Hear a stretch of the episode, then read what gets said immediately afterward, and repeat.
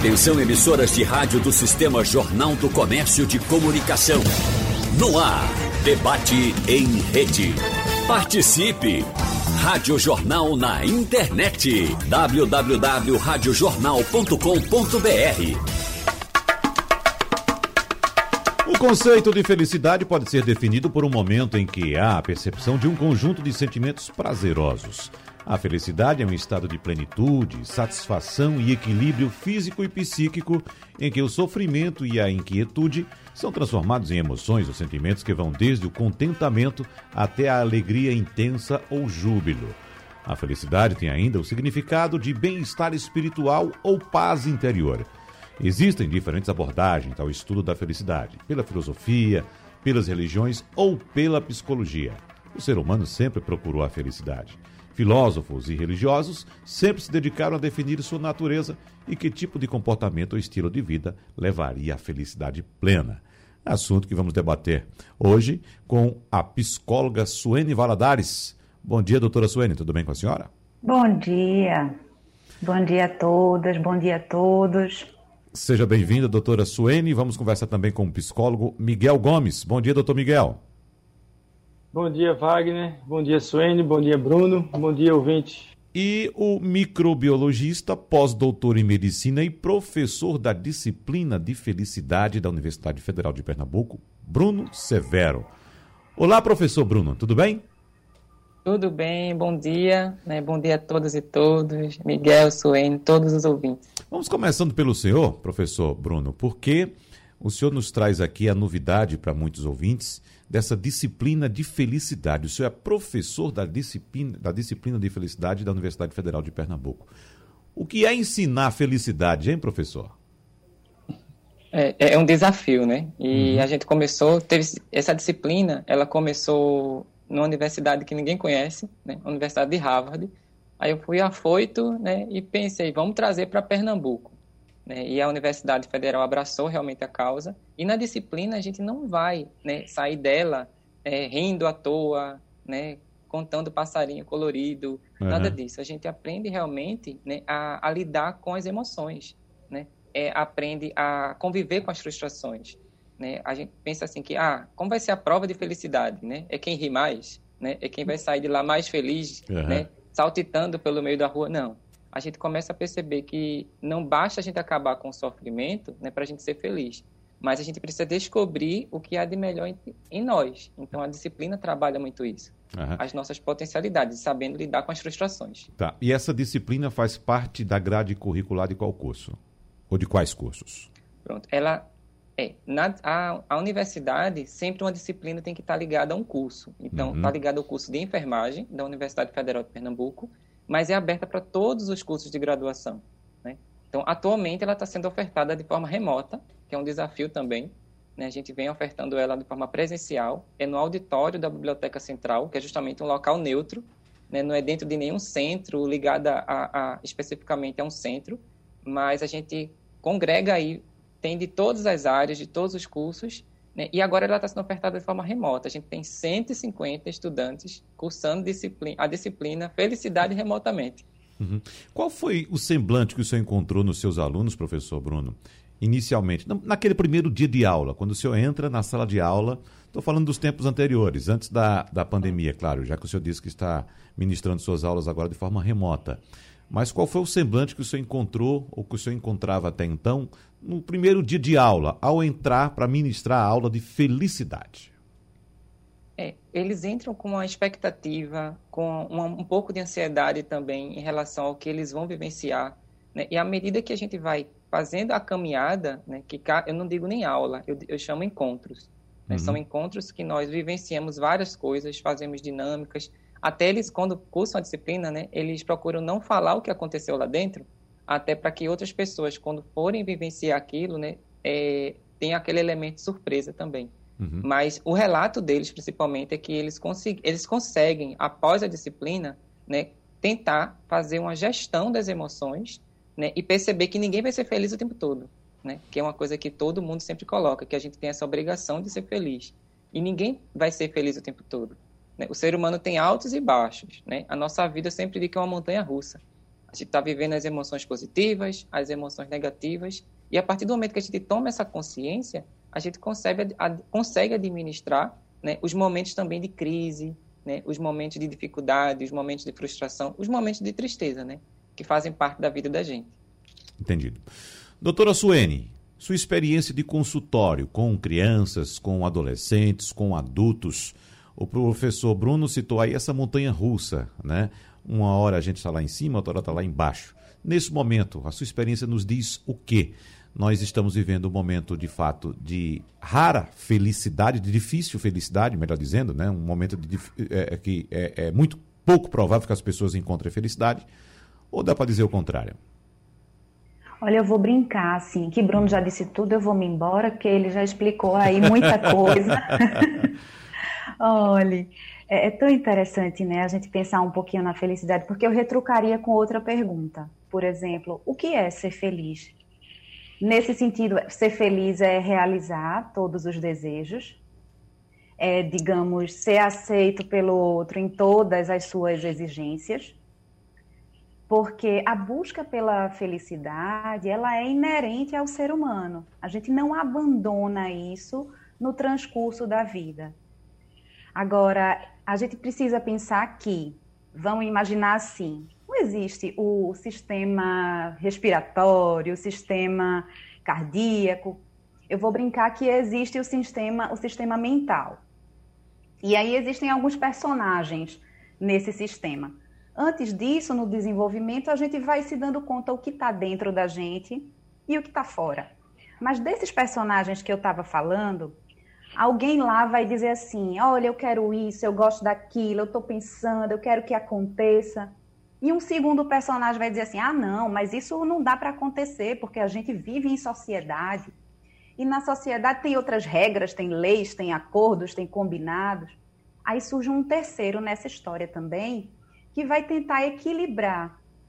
Ou seja, eu quero dizer com isso que a busca da felicidade, muito embora precise existir, né, faz com que a gente deseje, faz com que a gente persista em algumas situações, mas esse plano de tornar-se feliz plenamente, ele não existe. Uhum. Não existe. A gente vai precisar é, lidar com algumas restrições que a vida em sociedade demanda, para que as relações sejam minimamente razoáveis. E aí, voltando para a tua pergunta inicial, em termos das crianças, em termos dos adolescentes, isso diz um pouco do desenvolvimento humano, porque nas primeiras experiências, né, vamos pensar assim, lá atrás, na, na mamada, na amamentação, independente do peito ou da mamadeira, a gente tem ali um registro inicial de algo que é extremamente agradável. E aí Miguel pode me ajudar a pensar com vocês também assim, o que a gente chama de busca pela felicidade, né, esse sentimento, essas exigências internas de prazer, a gente pode entender com tudo aquilo que nos é agradável, que nos é satisfatório e que no transcurso da vida a gente vai experimentando de diversas formas. De diversas formas.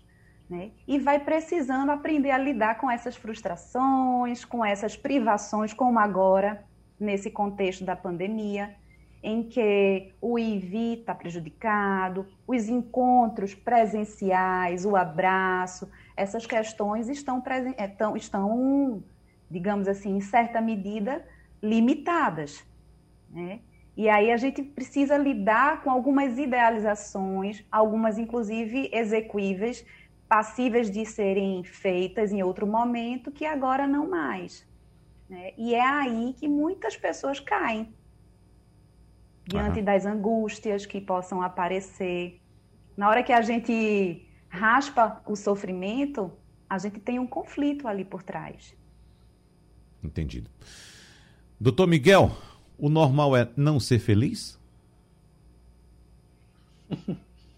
Eu não diria que o normal é não ser feliz, Wagner. Uhum. Mas eu diria que Odair José, com a sua sabedoria popular na música da chamada do debate, inclusive, quando uhum. ele diz assim, né, felicidade não existe, o que existe na vida são momentos felizes. Isso. Ele está descrevendo uhum. o que é a felicidade. Né? A felicidade enquanto estado constante, que a gente vai viver sempre nesse paraíso, né? meio poliana, assim, isso não existe. Né? A gente tem uma vida que ela pode ser mais ou menos dura a partir das nossas condições materiais. Né? A gente sabe que uma pessoa que vive com restrição material, de alimento, uhum. moradia, esse tipo de coisa, isso dificulta a vida, né? e, e, isso a gente sabe.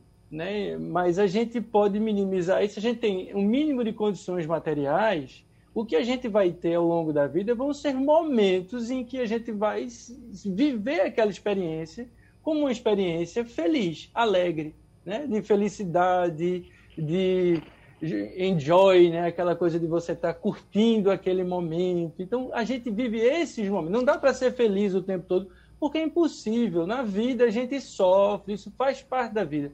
Porque a felicidade, ela é uma construção humana. Né? O que existe é a vida. A vida existe para todo ser vivo. E os seres vivos vivem. Nós, seres humanos, construímos uma ideia de felicidade naqueles momentos em que a gente está com as nossas condições, vamos dizer assim, materiais e fisiológicas saciadas, em que a gente pode aproveitar algo para além do sobreviver, vamos dizer assim. A gente curtir uma integração com a natureza, um convívio com outras pessoas. Então, esse tipo de situação que nós humanos construímos, a gente dá um nome de alegria, de momento feliz, de felicidade. E é isso que colore a vida, né? É isso que faz a vida da gente ser mais significativa, ser mais interessante do que a vida de um, um outro ser vivo, uhum. que pode até ter seus momentos felizes também. Eu acho que os animais também têm. Mas a gente consegue produzir momentos felizes a partir da nossa construção. Sabe? Então, acho que esse é um ponto que a gente precisa ter eh, na cabeça. Né? A felicidade enquanto uma coisa assim que a gente busca e que a gente vai ser feliz o tempo inteiro, isso não existe. Agora, a gente pode construir formas de ter momentos felizes, como diria Odair José. E essa construção, professor Miguel, se dá a partir do nosso sofrimento? Ou seja, o nosso sofrimento faz parte da construção da felicidade, aquelas experiências negativas que nós tivemos uh, compõem o que pode vir a ser aquele momento feliz? Podem sim, Wagner, porque no momento do sofrimento a gente vive isso como uma experiência. Na medida em que a gente integra essa experiência, a gente aprende a lidar com esses momentos difíceis. Então, quanto mais a gente tiver instrumento para lidar com a situação difícil, com a frustração, com uma tristeza, melhor a gente consegue conviver com aquela situação e transformar essa energia que a gente tem para se ligar com outras coisas que são importantes na vida. Um exemplo, né? a gente está passando por esse momento dificílimo no país, em que 300 mil pessoas faleceram com a Covid, é impossível a gente não estar tá triste num momento desse. Quem não está triste nesse momento agora não está bem. Né? Uhum. Né? Porque a gente está num momento que todo mundo conhece alguém ou convive com alguém, perdeu alguém próximo de Covid. Então isso é duro. Né? Agora, a gente consegue, apesar disso, viver um luto e, e conseguir viver a vida de uma forma que ela vale a pena apesar da gente estar tá passando por um momento de dificuldades. É. Então, acho que o segredo é um pouco esse: é você aprender com essas dores para você poder viver melhor o que você tem na vida. É. Professor Bruno, é possível quantificar a felicidade ou dar um valor à felicidade? Eu faço essa pergunta porque, por exemplo, imaginemos uma situação hipotética em que o indivíduo está lá no seu automóvel, automóvel novo, um automóvel de luxo, está lá triste com alguma coisa, ou porque o time dele perdeu, ou porque o namoro acabou, ou porque o casamento acabou, ou porque tem um parente doente, alguma coisa assim. E está lá no trânsito da cidade, trancadinho no seu ar-condicionado, em todo o seu conforto, e olha pela janela e encontra algumas crianças em uma ponte pulando no canal, mergulhando no canal. Então, aquela pessoa que se diz triste, se depara com a situação uh, de felicidade de algumas crianças nesse contraponto. Ele no seu conforto, em toda a segurança, enquanto tem umas crianças se arriscando ali em um canal com risco de infecção, com todos os riscos que a gente conhece, inclusive de acidentes no mergulho. É possível fazer essa quantificação de felicidade, essa precificação, professor Bruno? É, o, o que você fala né, faz me lembrar uma, uma citação de Freud. Né? Carinhosamente eu gosto de chamar tio Freud, né? Tio Freud sempre né, vem e mostra alguma coisa. Ele diz que felicidade é um problema individual, né? Uhum. E ninguém é feliz o tempo todo. E cada um deve buscar né, a sua felicidade. E eu posso ressignificar, né, fazer uma releitura disso e dizer, tirar a palavra problema e colocar desafio. Então, felicidade é um desafio individual. Porque o que é felicidade para mim pode não ser para você. Eu posso ficar super feliz em comer um prato de cuscuz com queijo coalho, né? Bem muita manteiga. Mas tem gente que quando vê isso aí, né, né, o colesterol já sobe só de olhar. Não vai ficar feliz. Então, o que é felicidade para mim pode não ser para o outro. Recentemente, numa comunidade aqui em Recife, durante a pandemia, a gente foi fazer umas ações e uma senhora chegou para mim e disse que motivo de felicidade para ela seria ela ter água e sabão na casa dela. Que ter coisa, água né? na torneira e sabão para lavar a mão. Uhum. Então, veja, então, a grande maioria da população, acho que está agora escutando, tem água e sabão em casa, né? E muitas vezes olha isso como algo normal e comum. Mas para essa senhora da comunidade, o motivo de felicidade para ela é ter água e sabão. A isso que você fala, uma, uma maneira da gente quantificar é uma ação que a gente pro, pode promover para é, ter essa felicidade é uma coisa que está muito atrelada com a felicidade, que é a gratidão. Quando eu agradeço, a ciência já mostra isso. Né? Gratidão não é dizer obrigado. Dizer obrigado é educação. Mas a gratidão é algo que vai além. Quando eu agradeço, eu foco naquilo que eu tenho e não naquilo que me falta. E a gente sempre coloca muitas vezes a nossa felicidade naquilo que a gente não tem. Muitas pessoas dizem: eu só vou ser feliz quando eu fizer aquela viagem que eu tanto quero. Uhum. Eu só vou ser feliz quando eu passar no concurso. Eu só vou ser feliz quando eu ganhar na loteria, quando eu casar, né? E a gente observa que quando a gente conquista isso que a gente tanto quer, é, é, a gente sente aquele sente, sente aquilo tudo, né? Fica feliz, fica eufórico, entusiasmado, motivado. Mas depois a gente coloca o, o propósito para frente. O que é que a ciência da felicidade diz? Que felicidade não é o ponto final. Felicidade é o caminho que a gente faz até alcançar aquele ponto final, que na realidade não é ponto final. Né? Então a gente não, vai quantificar né, a felicidade, mas essa busca pela felicidade, ela vai ser constante. Né? Como o Miguel falou, a questão da música. Mas é, os momentos de felicidade. Ninguém vai ser feliz, feliz o tempo todo. Muita gente fala comigo assim, ah, Bruno é professor de felicidade. Ele é feliz o tempo todo. Me dá uma dica aí, Bruno, né? de como ser feliz o tempo todo. Eu disse, não, eu não sou feliz o tempo todo. Você precisa ver Bruno acordando de manhã. né? é, bom dia, sol. Não é uhum. assim. Né? Não é assim. Então, Bruno fica triste, Bruno tem raiva, Bruno tem medo, né? Bruno fica triste quando vê pessoas passando fome na situação que a gente está vivendo. Bruno fica com raiva quando vê corrupção, quando vê o meio ambiente sendo destruído, com tanta coisa que acontece. Mas Bruno, professor de felicidade, tem raiva? Bruno fica triste? Bruno tem medo? Tenho. Né? Tenho medo, porque eu sou humano e a gente precisa viver todas as emoções.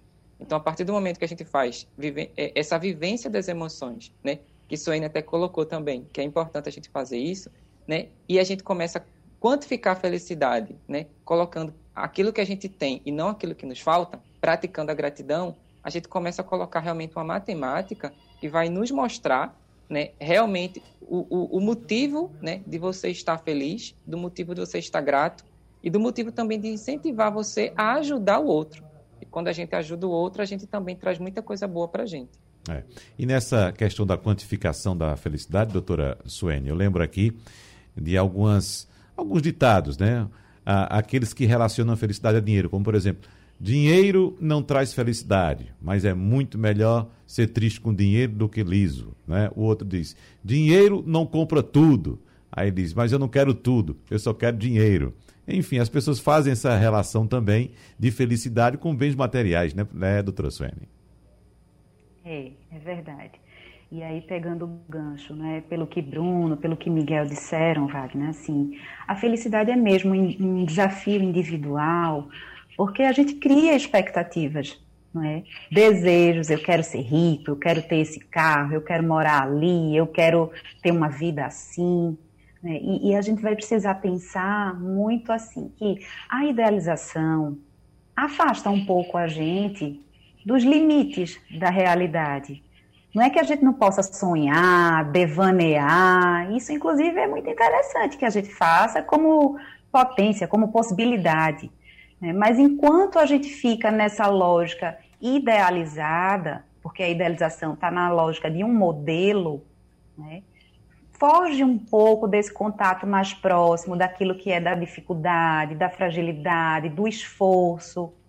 Então, muitas vezes, quando alguém não consegue, por exemplo, entrar em contato com as limitações da realidade, com algumas restrições, ou quando a forma de fazer muda em relação daquilo que imaginava, algumas pessoas caem impotentes. Né? Aquela história, Bruno, que a gente, você estava falando antes, né, que Miguel mencionou, são momentos. E a gente precisa sentir, digamos assim, interligar as coisas que pensa, as coisas que sente. Pode parecer uma coisa muito simples, mas não é. Muitas vezes o sentir ele está comprometido. E aí eu gosto de, de fazer umas comparações assim. Imagine que você se furta de viver, né, ou de sentir algumas tristezas, alguns lutos, algumas coisas mais difíceis de se sentir, porque são, né? Sentir angústia, sentir ansiedade, algumas tristezas. Isso não é melhor, o melhor dos mundos. A gente não gosta de estar sentindo isso. A gente evita a dor, o desprazer, a gente busca o que é agradável. Mas quando você nega viver algumas coisas, sentir, inclusive, algumas coisas, digamos que você deixa de ter lá no seu almoxarifado algumas reservas né, para, em situações de sofrimento, diante da dureza da vida, se lançar a mão e enfrentar. Nasceu, o sofrimento está dado de largada, faz parte da vida, a gente enfrenta muitas adversidades. Mas entre a onipotência, digamos assim, tudo que eu quero, eu posso, eu faço, desejar faz acontecer, né, que é absolutamente ilusório, a gente não precisa ficar numa impotência. Nada posso, estou absolutamente impedido. Entre um e outro tem a potência, que é justamente a possibilidade. E entra aí a criatividade. O que é que se pode fazer? Como é que se manejam algumas situações? Vamos fazer dessa noite a noite mais linda do mundo. Vamos viver nessa noite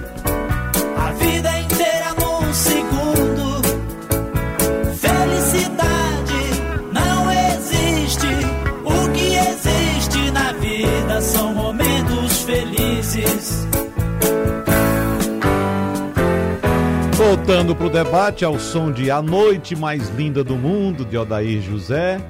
Ah, professor Miguel conhece a música. Não sei se doutora, doutora Suene conhecia já essa música, doutora Suene. Já fazia parte da sua, da sua playlist ou não? Vocês me relembraram. Vou adicionar na minha playlist. Ah, tá certo. Às vezes Ótimo. eu canto aqui também. É, muito bem. Bom, aqui pelo painel interativo tem mensagem de Marcelo, daqui do Recife, dizendo: Não é certo que dinheiro traz felicidade, mas falta dele faz uma infelicidade sem tamanho. Cláudio dizendo aqui também que felicidade não é plenitude, felicidade é momento, ninguém é feliz o tempo todo. Guaraci, da Torre diz: Aprendi que o meu dia só será melhor se eu for capaz de transformá-lo, que felicidade não é o que chega, e sim o que sai de mim. Veja que coisa bonita, não é? E tem também uh, José da Caxangá perguntando se alguém aqui já assistiu ao filme Em Busca da Felicidade, que segundo ele é baseado em uma história real. Eu não assisti. Alguém já assistiu? Uh, professor Bruno, doutor Miguel, doutora Suene, alguém já assistiu? Olha, pelo Não. nome eu tenho minhas dúvidas. Me relembre a história um pouquinho, se alguém souber, né? Ah, então é alguém que, de... que tenha assistido ao filme, né? Porque eu não assisti ao filme. É, eu tenho dúvidas de se assistir. Também, estou em dúvidas. Mas já assistiu algum, não, professor? Não assisti, não. Ninguém. Ninguém assistiu ao filme. Em Busca da Felicidade. Agora é um tema bonito, né? Em Busca da Felicidade, porque é isso que a gente faz, como vocês já disseram, inclusive. Ao nascer, essa é a nossa busca, né? Nascemos em busca da felicidade. Não é isso, professor Bruno?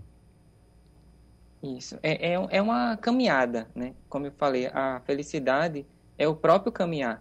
Né? E a partir desse momento que a gente começa a viver as emoções, né? E a música, né, que, que colocou aqui, ela é muito significativa. E eu gosto também de dizer, né? Tem uma outra música também que eu gosto muito, que fala de felicidade, que é uma de Marcelo Genesi, né? Que diz que felicidade é só questão de ser. Né? E quando a gente começa realmente a escutar a, a música, a melodia, né? a, a, a letra, é, a gente começa a perceber que felicidade é essa busca. E é só questão de ser algo, uhum. né? enquanto a gente caminha. E eu gosto de dizer sempre que a felicidade está nas coisas simples. Né? Teve um, um ouvinte que disse aí a questão do dinheiro. Né? Então, a falta do dinheiro. Então, né, é muito difícil a gente, até no momento que a gente está vivendo, dizer, ah, não, comparar a nossa situação né, né, é, com a situação de outra pessoa. A gente, tá até, a gente acaba até diminuindo a dor da outra pessoa. Então, cada. Eu, eu costumo dizer que a gente não está no mesmo barco, nós não estamos no mesmo barco, nós estamos na mesma tempestade, mas em barcos diferentes, porque a situação de cada pessoa é diferente. Né? Então, nesse caminhar, ou nesse, nesse nosso percurso, né, a gente começa a perceber que a felicidade pode sim, mesmo no momento de crise, mesmo no momento de adversidade, no momento de pandemia que a gente está vivendo, a gente pode também potencializar algumas coisas boas, né? Que até no momento, muita gente não, não acredita que a pandemia também trouxe aprendizado para a gente. Né? A gente começou a, a, a viver também muito aquilo que é essencial para a vida da gente, o simples, né? E a gente começou a. Eu sempre brinco muito isso. Eu estou vivendo a pandemia inteira com um par de sapatos só. Né? Que é aquele par de sapatos que fica lá na porta, que é o que eu saio para ir para a uhum. rua, quando necessário. E antes disso, a gente colocava a felicidade da gente em muitas coisas. Por exemplo, eu sempre digo que quando a gente não se aguentava em casa, antes da pandemia, a gente se olhava no espelho e não se aguentava, a gente tinha vontade de ir para a rua. A gente ia para o shopping, para a praia, né? ia para casa de amigos, ia para festa e voltava para casa muitas vezes com a sensação de ter preenchido aquele vazio. E agora na pandemia, muitas vezes, quando a gente sente essa, né, é, tem essa DR, quer ter essa DR com a gente mesmo, né, se olha no espelho e não se aguenta, a gente não pode sair de casa. Uhum. Então, a gente, entre aspas, né, acabou sendo obrigado a conversar com a gente mesmo. Então, o autoconhecimento traz muito isso. Então, a felicidade é questão de ser, né? Ser grato, ser solidário. Né? Eu agradeço hoje é, por exemplo, o simples fato de beber água, né? Beber água, enquanto tantas pessoas não podem beber água. Um exemplo muito simples, no hospital, né? No hospital das clínicas, várias vezes, vários pacientes ficaram felizes só pelo fato de eu pegar um pedacinho de algodão, um chumacinho de algodão molhado e passar na boca deles. Né? E eles ficavam assim, querendo beber aquela água do algodão. Uhum. Porque depois de uma cirurgia, muitas vezes as pessoas não podem beber água. Isso. Então, veja, o beber água né? Então, só o passar o algodão na boca, a pessoa já ficava feliz. Uhum. É. Agora, uh, doutor Miguel, me parece que a felicidade do professor Bruno, no pós-pandemia, vai ser comprar outro sapato, né? Andar com um sapato novo, me parece. É, professor Miguel. É, é, porque, de fato, como a gente já vem falando aí há algum tempo, muita gente associa a felicidade a essas questões materiais, né? A ter dinheiro, a comprar as coisas e tal. Inclusive, quando o amigo falou do o ouvinte, o amigo falou do filme, eu dei uma olhada aqui, uma pesquisada. É um filme de uma história, de uma família que perde emprego, que vai atrás de dinheiro e não consegue, e que é, sem dinheiro eles encontram felicidades entre ele mesmo, mesmo sem dinheiro. Então, acho que é, é um pouco dessa situação, né? A gente conseguir se desprender dessa busca por coisas materiais. Porque é difícil porque a nossa cultura, a nossa sociedade, ela é toda direcionada para o consumo.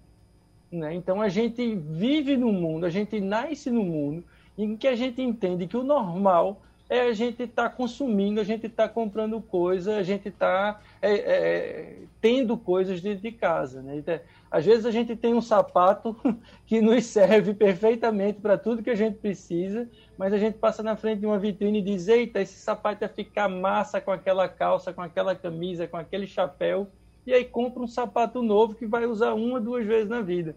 Então, a nossa sociedade nos direciona para essa coisa do ter e a gente, como nós temos uma vida do ponto de vista histórico muito curta, né? acho que no Brasil, 70 e poucos anos a expectativa de vida, a gente perde a dimensão de que isso muda com o tempo.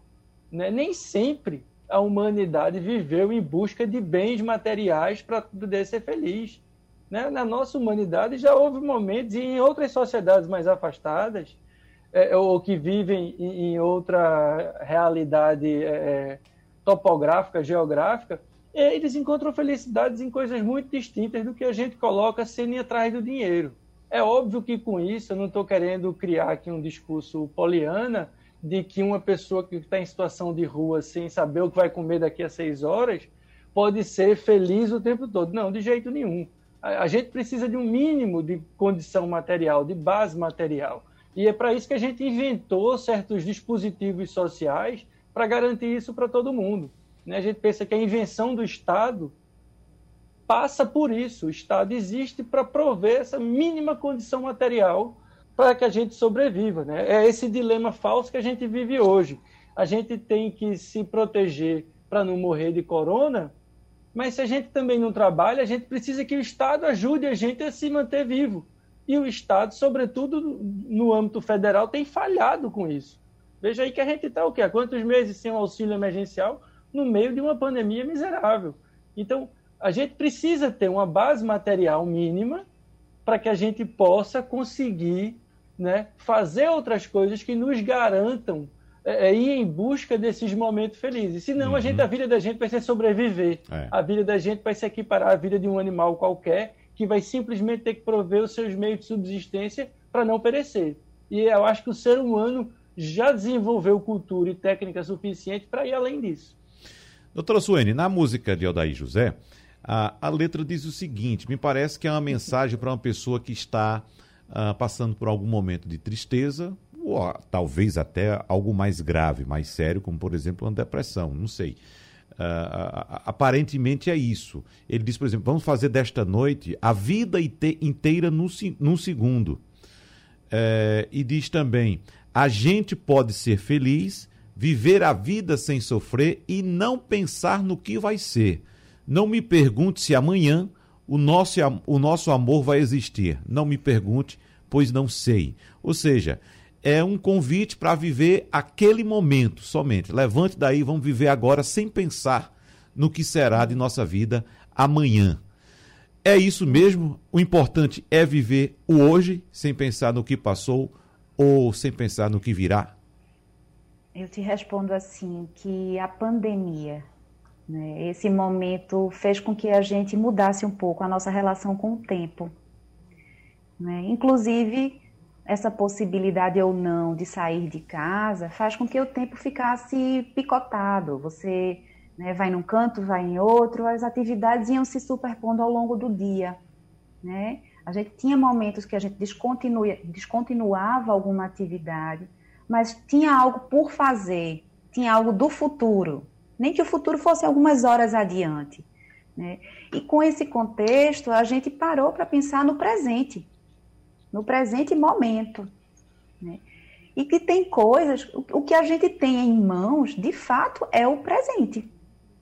Isso não quer dizer, eu não vou romantizar, no sentido que a gente vai viver um carpe diem, viva hoje, independente de considerar o futuro né, das experiências, inclusive anteriores, daquilo que a gente vai forjando de aprendizado, que a gente vai criando, vai construindo e, e deliberando para adiante.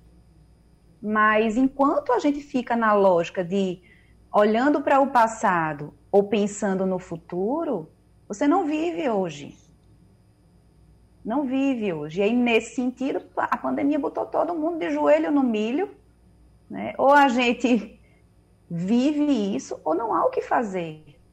Não dá para sair correndo, fugindo desse enclausuramento do momento. Você tem que criar, né? Tem que criar. E vejo que essa é uma característica muito forte do nosso povo. Criativo, muito criativo, né?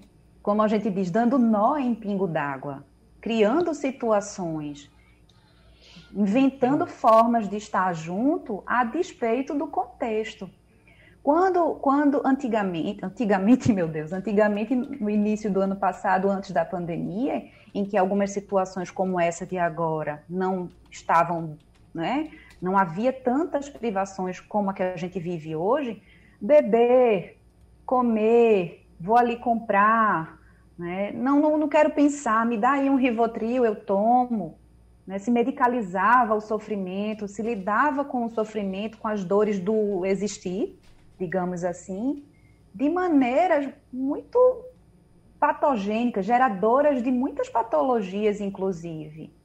Né? Então, a música ela pode ser muito bem aproveitada para o momento atual. Vamos viver o que é que dá para agora, para já. O que é que a gente tem para agora? Era uma vez um lugarzinho no meio do nada, com sabor de chocolate e cheiro de terra molhada. Vez a riqueza contra a simplicidade, uma mostrando pra outra quem dava mais felicidade. Pra gente ser feliz, tem que cultivar as nossas amizades, os amigos de verdade. Pra gente ser feliz, tem que mergulhar na própria fantasia, na nossa liberdade. Uma história de amor. Vamos voltando pro debate. Agora, essa eu tenho certeza que faz parte da playlist de Doutora Suene. Não, Doutora Suene? Totalmente. Totalmente. Aí tá certo, muito bem. Agora, professor Bruno, uh, a gente tem a impressão, às vezes, professor Bruno, eu coloco evidentemente para todos os participantes, professor Bruno, para os doutores eh, Miguel e doutora Suene também, eh, que existem pessoas que parece que sentem bem com a tristeza. Então sempre procura alguma coisa negativa, um fato negativo, sempre bate naquela tecla a gente vai conversar com aquela pessoa, ela sempre tem algum fato negativo para contar, sempre bate sempre no, no, no, no, ruim, no lado ruim da história. Isso é algum problema mais grave? Essa pessoa precisa de um tratamento? Professor Bruno, primeiro. É, eu acredito assim, toda vez que eu vejo uma pessoa triste, uma pessoa com raiva, expressando alguma emoção, né, eu sempre procuro saber, tentar, né, é, procurar entender o que levou a pessoa a ficar daquele jeito, né. Então, ninguém vai ser o tempo todo, né, de uma forma. Então, eu sempre, até quando eu sou agredido, né, vamos dizer assim, alguém me tratou mal, né, o que levou aquela pessoa a fazer isso? Né, eu sempre procuro sempre perce perceber, tentar perceber isso. Agora, claro, muitas pessoas começam e potencializam muitas emoções negativas, uhum. né, a raiva, né, é, é, a tristeza, entre outras. Nesse momento, esse exercício que a gente está fazendo aqui, tudo que a gente está colocando aqui, é justamente para a gente potencializar aquilo que a gente tem também, que são as emoções positivas. Né? Então, as pessoas muitas vezes não têm esse autocuidado, né? esse autoconhecimento, e que eu coloco aqui como uma, uma sugestão para todo mundo, né? que ajuda muito e que a gente precisa acabar com esse preconceito de tratar, né, como o Soine falou, nesse nosso sistema mental. A gente precisa cuidar. Eu vou para o dentista, eu vou para o médico, eu vou para tudo quanto é lugar, mas eu não cuido né, da minha saúde mental. Então, procurar um psicólogo, um psicanalista, um psiquiatra, não é né, coisa de outro mundo. A gente precisa acabar com esse preconceito e isso ajuda muito. Por que eu estou sentindo isso? Porque as pessoas dizem que eu sou desse jeito, né? Será que tem alguma coisa que aconteceu? O que é que eu posso fazer para me ajudar? Uma, uma, pergunta que eu sempre faço para os meus alunos, né? É sempre assim, na, até nas aulas, qualquer aula. Qual foi a última vez que você se parabenizou? Né? Então a gente sempre observa e foca muito naquilo que deu errado, é. as frustrações. Tudo que Bruno fez na vida deu certo? Não. Nem tudo que Bruno fez na vida deu certo aquilo que deu errado é aprendizagem. Então, a, a, as pessoas no momento de pandemia estão pensando muito naquilo que não conseguiu fazer. Até estão se sentindo improdutivas durante a pandemia. Muita gente manda mensagem pela rede social dizendo: Bruno, eu não estou produzindo, eu não estou conseguindo fazer nada. Eu, tem momentos que eu também não consigo. A gente não consegue escrever um A. Então, no momento que a gente está vivendo, tem, ninguém vai produzir né, o tempo todo. Ninguém vai ser feliz o tempo todo as próprias redes sociais, né? Isso que você falou tem uma ligação muito grande. Né? É, tem vários artigos científicos que mostram que as redes sociais, se não forem bem utilizadas, podem fazer mal à nossa saúde emocional. Que eu vejo uma felicidade ilusória naquilo que eu estou. Né? Instagram, né? muitas vezes ninguém é triste no Instagram, né? Todo mundo é, é feliz, bonito. Tira 30 fotos para escolher uma né? e posta lá melhor. Então, o que eu estou mostrando para o outro, algo que na realidade eu não estou vivendo. É. Esse é o ponto, só abrindo um parênteses aqui, professor Bruno, esse ponto que o senhor tocou, esse questionamento que o senhor faz às vezes com o seu aluno, você já se parabenizou, uh, né? e nós temos uma cultura de sempre é, demonstrar uma certa, digamos, modéstia em tudo aquilo que a gente faz. Por exemplo, professor Bruno, o senhor é um excelente professor. O professor Bruno faz nada, que é isso. Tem a professora Suene, tem o professor Miguel, que são muito melhores do que eu. E a gente sabe que outras culturas tem uma postura de, por exemplo, nas culturas asiáticas, Quem se depara com um profissional asiático que elogia um trabalho que ele faz, diz, por exemplo, você é muito bom, ele diz, de fato, eu sou muito bom. Ou seja, isso é da nossa cultura de puxar para baixo, isso prejudica também as pessoas também nesse sentido, né, professor Bruno? Também, e não é só o elogio que eu faço para outra pessoa, o elogio que eu escuto de outra pessoa, mas é você nos pequenos momentos da vida mesmo, você com você. Uhum. Eu acho que o nosso maior né, é, inimigo, muitas vezes, pode ser né, é, a gente mesmo. Então, nesse momento que você. Eu sempre digo, fazer bem para si mesmo não faz mal. Ah. Né? Então, a gente precisa nos oferecer também coisas boas. Uhum. Doutor Miguel, essas pessoas que sempre puxam tudo para o lado negativo, precisam de tratamento? Tem cura? Wagner, não necessariamente. Elas estão doentes. Uhum. Porque é, é, muitas vezes essas pessoas que têm essa postura muito negativista, né, de negar, de ser negativo com o mundo, na verdade, elas estão felizes sendo negativas, porque de alguma forma esse é um papel que elas passam a ocupar familiar, socialmente ou para elas mesmas, que dá para ela uma satisfação. Ser aquela pessoa que está sempre chamando a atenção para o que pode ser o pior, é o que a gente chamaria de uma pessoa, sei lá, pessimista né? Às vezes você tem esse tipo de pessoa e isso é algo que a pessoa sente um prazer em fazer isso. Então, internamente, ela está feliz em, em, em, descrever o mundo dessa forma. Então, não necessariamente isso vai ser uma doença. É uma posição, vamos dizer assim, diante do mundo, que a gente pode até estranhar, achar esquisito, mas não necessariamente é uma doença. Daí eu acho que a gente precisaria entender melhor o que é está por trás dessa postura da pessoa em relação ao mundo, para a gente poder ver se, apesar disso trazer algum tipo de satisfação para ela, se isso também não traz algum tipo de problema, e aí sim, a gente, junto com ela, tentar construir um sentido diferente para a vida, para que ela possa ter uma, uma postura diante do mundo, vamos dizer assim, não poliana, né? Foi como diria Ariano Suassuna, né? Que ele dizia assim que o, o, a pessoa que é muito pessimista é um chato, ela diz que a pessoa que é muito otimista é bobo, né, meio bobo com o mundo, aí ele até se dizia assim, eu prefiro me considerar um realista esperançoso. Então, eu acho que essa é uma boa forma de se posicionar diante do mundo. Né? Você tem o pé no chão, mas está aberto à esperança. Eu acho que Ariano é, é fantástico nesse ponto. É. Doutora Suene, o que, é que a senhora diz? Eu fico pensando que adoro a música de Marcelo Genesi, faz parte da minha playlist. Mas eu discordo que felicidade é só uma questão de ser. Uhum. Né? É, é, a gente vive numa cultura que apregoa o tempo todo um bem-estar linear, né? quase que descolorindo os afetos. E não é bem assim. As coisas não são assim. A gente tem diversos afetos. A gente sente muitas coisas, algumas mais agradáveis, outras nem tanto. Né? Então, tem nesse quesito. Em termos da pessoa que você citou, de fato, né, é, é, existem posicionamentos diante da vida. E a gente precisa sempre ter muito cuidado para não patologizar, para não adoecer algum, alguns posicionamentos. É? Acho que, inclusive, isso vai junto, né, cola com algumas situações quando alguém procura um profissional de saúde mental. Né? Como se isso depusesse contra essa busca por ajuda, como se isso marcasse aquela pessoa num estigma social. Isso foi, inclusive, é, tema né, da, da redação do Enem nesse início de ano, estigma social né, de quem se põe num contexto de buscar ajuda psíquica, né? Uhum. Ao mesmo tempo que a gente às vezes precisa de alguma medicação, as medicações estão aí e não sou avessa a elas, mas as medicações não vão dar completamente, nem são para isso, para dar conta das dores da vida, do existir.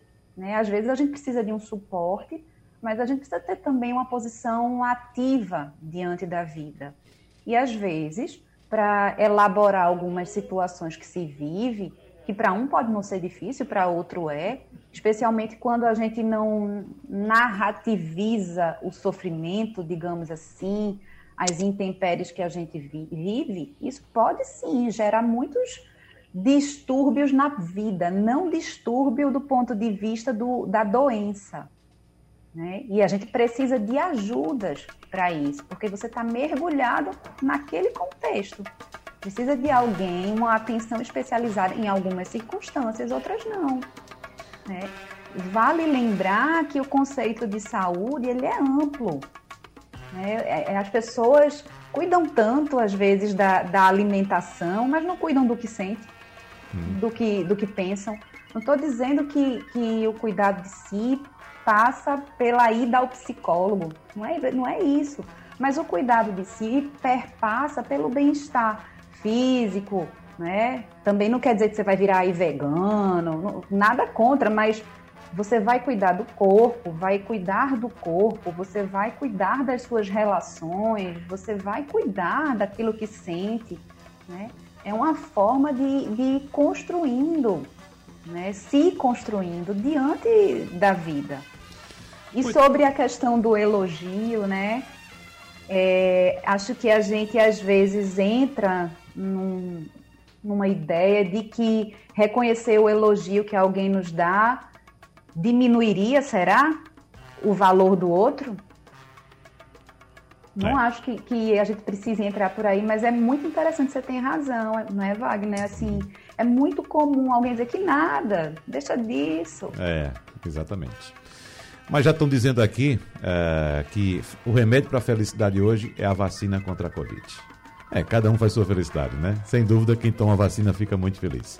Eu quero agradecer aqui ao psicólogo Miguel Gomes, ao professor da disciplina de felicidade da UFPE, Bruno Severo Gomes, que também é microbiologista, e a psicóloga Suene Valadares pela participação no nosso debate sobre felicidade hoje. Muito obrigado, então, a participação de todos e o debate para você que ouviu ou que pegou pela metade, quer ouvir novamente, é repetido às duas e meia da manhã. Muito obrigado a todos, um abraço e até a próxima. Sugestão ou comentário sobre o programa que você acaba de ouvir, envie para o e-mail ouvinte@radiojornal.com.br ou para o endereço Rua do Lima 250, Santo Amaro, Recife, Pernambuco.